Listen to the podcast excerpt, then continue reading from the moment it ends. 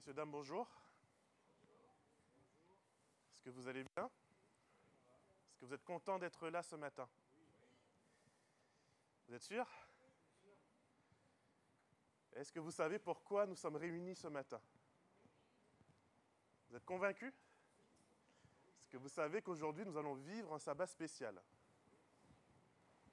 Il n'y a que ceux-là qui savent? Ok. Qu'est-ce que nous allons vivre ce matin La Sainte Seine. Qu'est-ce que la Sainte Seine Je ne vous entends pas par là, donc on va vous réveiller un petit peu. Qu'est-ce que la Sainte Seine Oui?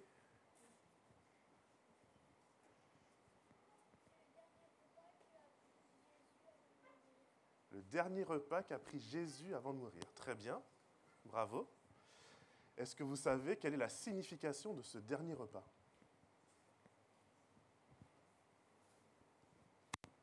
Est-ce qu'il est important simplement parce qu'il était le dernier? Ou est-ce qu'il est important parce qu'il y a quelque chose de plus? La nouvelle alliance. Pourquoi est-ce qu'on a besoin d'une nouvelle alliance? Pour rafraîchir l'ancienne. Alors d'abord,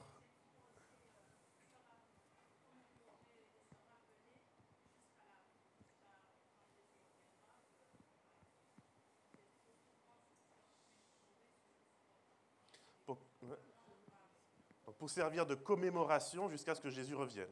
Ok Oui. Parce qu'il va donner sa vie, c'est quand même pas rien. Nouvelle alliance en son sang. Pourquoi est-ce que Jésus doit donner sa vie?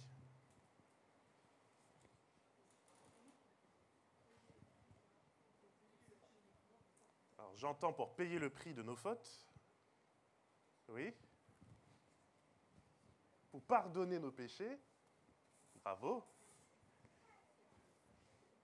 Le rachat de la dette. On revient à la leçon de ce matin. J'ai une petite histoire à vous raconter. C'est un médecin. Ce médecin s'appelle Léo Winter. Hein, ce genre de nom, ça ne s'invente pas. Ce médecin est un spécialiste, c'est un médecin urgentiste. Un soir, le téléphone sonne, il est à peu près 11 heures du soir, et on lui dit, Monsieur Winter, on a besoin de vous. On vient d'admettre aux urgences un jeune homme, et ce jeune homme est dans une condition critique. Il faut que vous puissiez venir le plus vite possible. Alors, le docteur Winter s'habille à la hâte, il monte dans sa voiture, il met le GPS, il vit à New York, et à New York, il y a beaucoup de rues, beaucoup de routes différentes, et d'habitude, il prend la route la plus sûre, la plus sécurisée. Mais là, comme on lui a dit qu'il y avait quelqu'un qui était vraiment à deux doigts de mourir, il décide ce soir-là de prendre le chemin le plus court. Et il se trouve que, alors qu'il est à l'arrêt à un feu rouge, brusquement, il entend un gros bruit. La porte de sa voiture s'ouvre violemment. Et un homme, moyenne taille, avec un manteau gris, mal rasé, l'air assez méchant, lui dit J'ai besoin de ta voiture, sors de là. Il le prend par le bras, l'arrache de sa voiture, monte dedans et s'enfuit à toute vitesse. Alors le docteur, il est un peu embêté. Il est dans un quartier malfamé. Il essaye de dire aux personnes qui croisent qu'il faut absolument qu'il se rende à l'hôpital, que quelqu'un dépend de lui. Et finalement, un trajet qui aurait dû lui prendre à peu près trois quarts d'heure, il va prendre plus de deux heures à parvenir à l'hôpital. Lorsqu'il arrive, l'infirmière du service lui dit Désolé, docteur, mais euh, votre patient est décédé. Vous avez pris trop de temps. Que s'est-il passé? Alors le docteur de dire Écoutez, désolé, mais j'ai eu un problème, euh, j'ai pas pu venir plus tôt. Et l'infirmière de lui dire Écoutez, nous avons le père du jeune homme il est à la chapelle de l'hôpital, il vous attend. il est assez en colère, il prie à Dieu, il demande, mais Seigneur, où étais-tu? Pourquoi as-tu laissé mourir mon fils? Est-ce que vous pouvez au moins aller le voir, lui dire quelques mots? Parce que ce père, il est vraiment dévasté par la perte de ce fils. Alors le docteur, euh, peiné, embêté, cherchant les excuses qu'il va bien pouvoir donner pour essayer de trouver les mots justes pour consoler ce père, ou en tout cas avoir ne serait-ce qu'un mot qui pourra apporter un peu de baume au cœur de cet homme. Il arrive dans la chapelle, et au moment où cet homme se retourne, il voit cet homme avec un manteau gris, de moyenne taille, un peu mal rasé. Les deux se regardent et personne ne peut prononcer le moindre mot. Le père se rend compte que dans sa hâte de rejoindre l'hôpital pour être avec son fils, il a en même temps empêché la seule personne qui pouvait sauver son fils de faire son travail. C'est une histoire qui, quand je l'ai lue, je me suis dit, est-ce que quelque part dans nos vies, dans notre hâte d'accomplir quelque chose pourtant de légitime, être auprès de ton fils mourant, est une chose légitime? Est-ce que nous n'avons pas arraché par le bras la seule personne qui pourtant pourrait apporter un changement profond et réel, apporter une guérison profonde et réelle à notre situation Cette histoire, peut-être que vous l'avez déjà entendue. C'est une histoire qui nous invite à réfléchir finalement au sens que nous donnons non seulement à notre vie, mais surtout quel est le regard que nous portons sur les autres. Au moment où cet homme arrache le médecin de sa voiture, il ne se dit pas que ce médecin est la personne qui peut sauver son fils. Au moment où je me dis que dans ma vie, finalement, c'est bon, j'ai assez prié, j'ai assez attendu, il est temps peut-être maintenant de faire les choses par moi-même. Il est peut-être temps maintenant de me dire qu'après tout, Dieu, viendra après, il comprendra, il saura, il verra. Cette, la morale de cette histoire est là pour nous dire qu'est-ce que je fais du médecin dans ma vie? Effectivement, Jésus n'a pas fait que faire un dernier repas. Jésus, lors de ce dernier repas, nous invite à nous rappeler jusqu'à son retour qu'il est la seule personne qui peut ôter les péchés de notre vie. C'est la raison pour laquelle lorsque l'ange dit à Marie le nom qu'il devrait recevoir, l'ange va lui dire dans Matthieu chapitre 1er, tu l'appelleras Jésus, car il guérira sa nation de tous ses péchés. C'est vrai que c'est quelque chose qui n'est pas toujours évident, quelque chose qu'on a parfois un peu de mal à concrétiser dans notre vie, parce que parfois aussi, on a un peu de mal à laisser pleinement Dieu entrer dans notre vie, à le laisser prendre les outils nécessaires pour faire l'opération, pour nous soigner. Parce que quelquefois, on est un peu le patient, disant au médecin, euh, je te laisse m'opérer, mais que si je reste éveillé pour voir tout ce que tu vas faire et te dire ce que tu vas devoir faire. Alors je ne sais pas pour vous, mais imaginez une opération et vous restez éveillé et vous regardez le médecin trifouiller ce qu'il faut trifouiller, et vous lui dites non, non, pas là. Non, non, pas comme ça. Non, non, attends, j'ai pas envie. Non, non, attends, on le fera plus tard. Non, non, attends, euh, bon, je ne sais pas si là j'ai le temps. Il faut que je reparte. Une fois que l'opération commence, les amis, il faut aller au bout. Se lever de la table d'opération alors qu'on a encore le ventre ouvert, c'est pas recommandé. Dans la Bible, Jésus va essayer de nous faire comprendre cette réalité lorsqu'il va parler de comment, lorsque une vie est prise sous la pression des forces démoniaques et qu'on supplie Dieu de nous délivrer et que Dieu nous délivre, mais que tout ce qu'on voulait, c'était la délivrance. Tout ce qu'on voulait, c'était pouvoir dire, je suis enfin libre. Mais ça ne suffit pas, la liberté.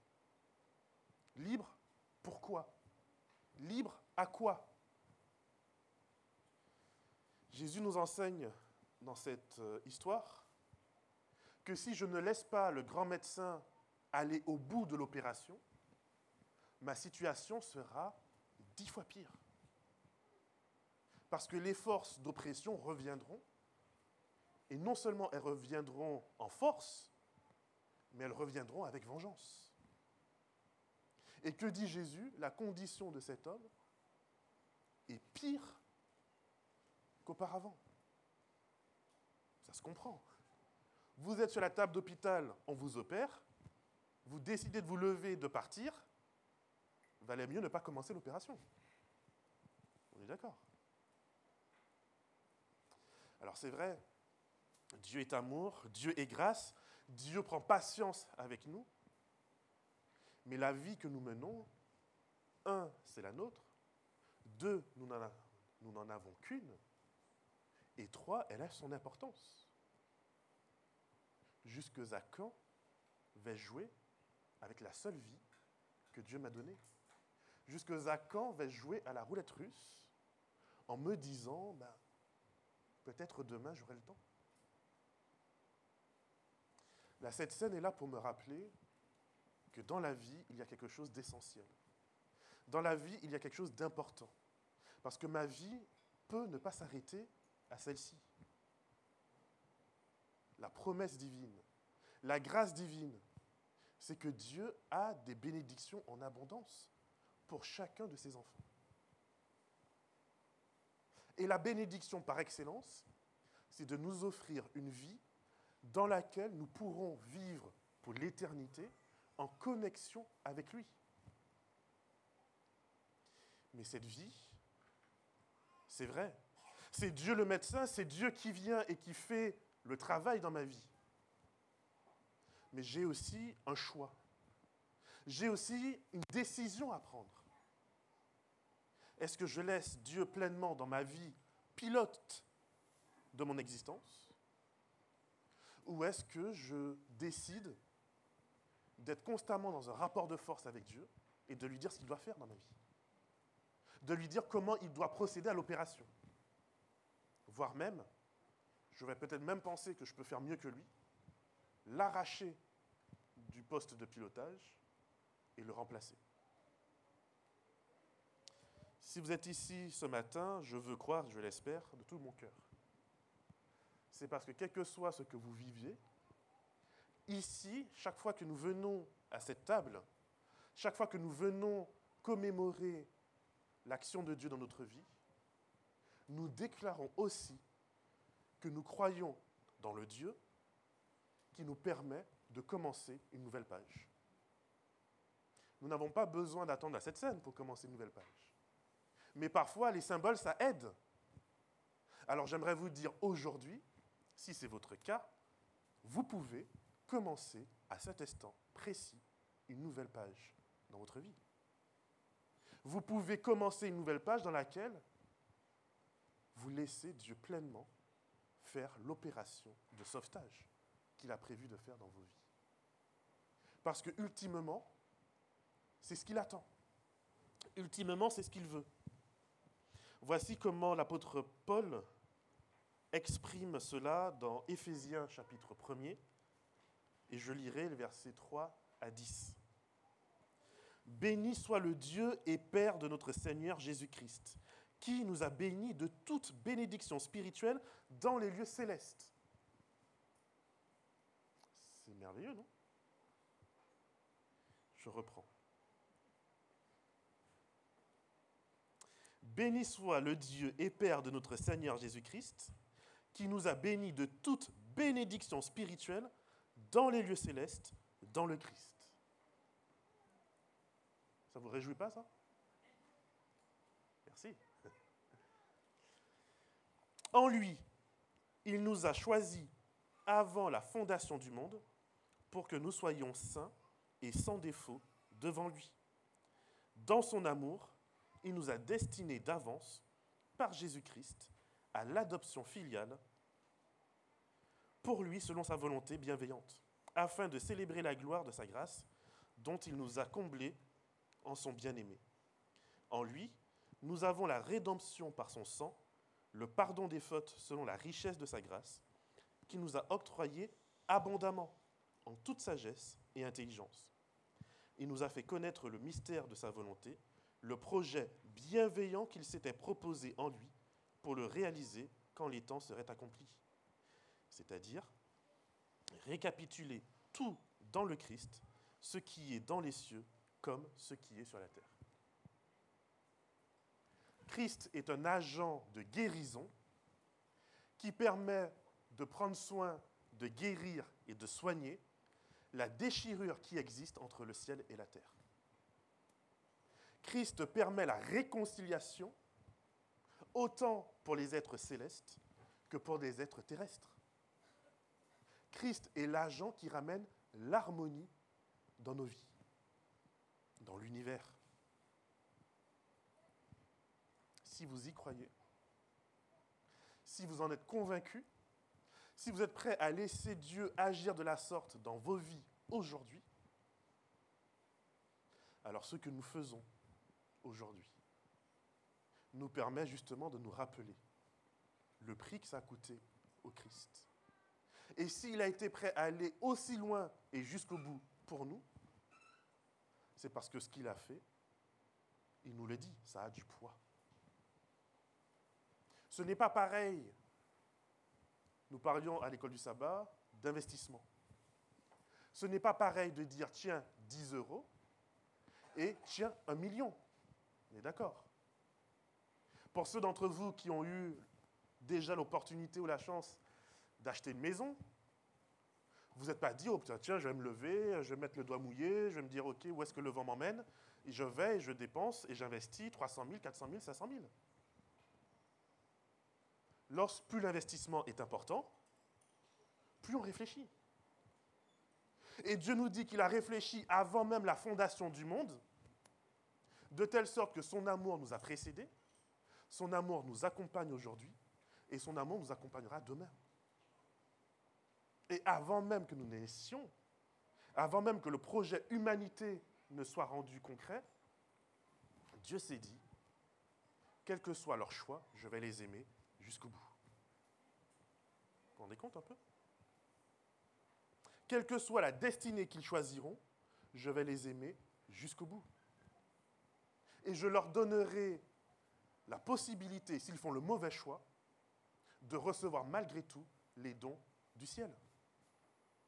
Ainsi, et malgré nos mauvais choix, aujourd'hui encore, nous aussi, nous pouvons bénir le Dieu et Père de notre Seigneur Jésus-Christ, qui nous a bénis de toute bénédiction spirituelle dans les lieux célestes.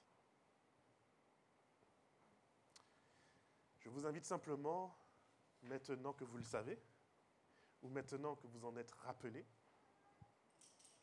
à l'utiliser.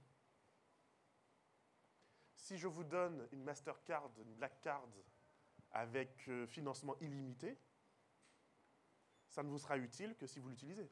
On est d'accord Si vous laissez la carte sur votre comptoir, que vous la regardez chaque jour, ah waouh, elle est belle, elle est brillante, elle est en métal, et que vous la laissez ensuite sur le comptoir, vous êtes toujours pauvre. Hein. Mes amis, utilisez le Christ. Laissez-le transformer vos vies. Laissez-le apporter ses bénédictions célestes dans vos existences. Car avec le Christ vient toute la richesse du ciel. Amen.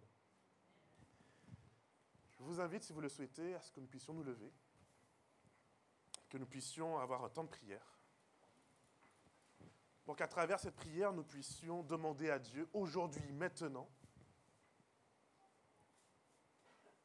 d'apporter ces bénédictions dans nos vies. Et quand je parle de bénédiction, je ne parle pas seulement de richesse, ça peut être de la richesse. Je ne parle pas seulement de confort, ça peut être du confort. Je ne parle pas seulement d'aisance. La première richesse que le Christ veut apporter dans nos vies, c'est la richesse de la connaissance de Dieu. Notre Dieu, notre Père, nous voulons te remercier parce qu'aujourd'hui encore, tu es notre Père.